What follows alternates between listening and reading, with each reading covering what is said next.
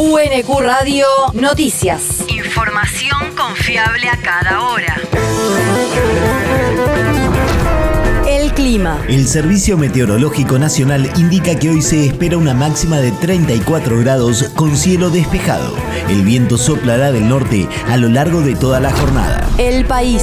Allanaron la estancia de Joe Louis en Lago Escondido en la causa por el viaje de los jueces. La Justicia Federal de Bariloche dispuso las diligencias en el marco de la causa en la que se investiga el viaje realizado en octubre pasado a ese lugar por un grupo de jueces, funcionarios del gobierno porteño y directivos del Grupo Clarín. El operativo para secuestrar documentación y elementos de interés para el expediente lo realizó personal de Fuerzas Federales de Seguridad en el marco de la causa en la que la fiscal María Cándida Echepare imputó a los jueces y funcionarios que participaron de la escapada sureña.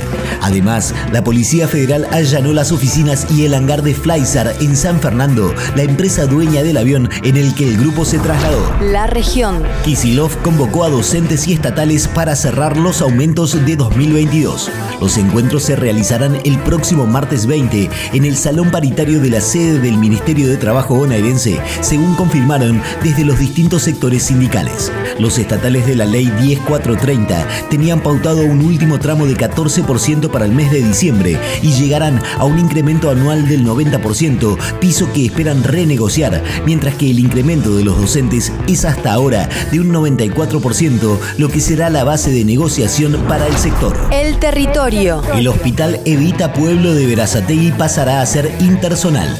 Se firmó el acta de inicio del proceso de jerarquización de las estructuras del nosocomio para ser recategorizado en un acto encabezado por el ministro provincial de Salud Nicolás Creplac, el intendente Juan José Musi, el director del establecimiento Juan Marini y la directora ejecutiva de PAMI Luana Volnovich. Cada uno de los esfuerzos que hacemos este esfuerzo de que el hospital pase a ser intersonal. Nicolás Creplac, ministro de Salud de la provincia. El desafío que viene a partir de esto, de cada uno de los servicios, ya no tiene que pensar en, esta, en este municipio, en esta región, sino que quizás tiene servicios como por ejemplo en neurología, un servicio de referencia que va a poder recibir pacientes de cualquier lugar de la provincia de Buenos Aires o de cualquier lugar del país que precise la atención que acá se pueda dar, que vamos a tener que pensar en las residencias, en la formación, en la capacitación, en la inversión tecnológica, en el desarrollo de infraestructura, para dar cuenta a un hospital que va a tener que tener referencias en toda la provincia, que ya las tiene y que ahora, y que por eso hemos llegado hasta acá, hemos llegado por el camino de ustedes, pero que va a crecer un poco más. Los hospitales intersonales tienen una capacidad de más de 300 camas y su equipamiento permite cumplir cualquier acción de atención médica. De esta manera, su área de influencia supera al de un establecimiento zonal o regional, llegando a ser de influencia provincial. El mundo. La CGT peruana pidió elecciones en 2023. El secretario general de la Central Gremial, Luis Villanueva, visitó ayer a Dina Boluarte en el Palacio de Gobierno y a su salida descartó que asistiera a la reunión en busca de acuerdos, sino a expresar las preocupaciones de los trabajadores ante la grave situación de violencia que ya se cobró siete vidas. Según el dirigente sindical, lo que se necesita es decisión política para que el Parlamento, que no tiene autoridad ni moral, se vaya para que esta crisis amengue o termine.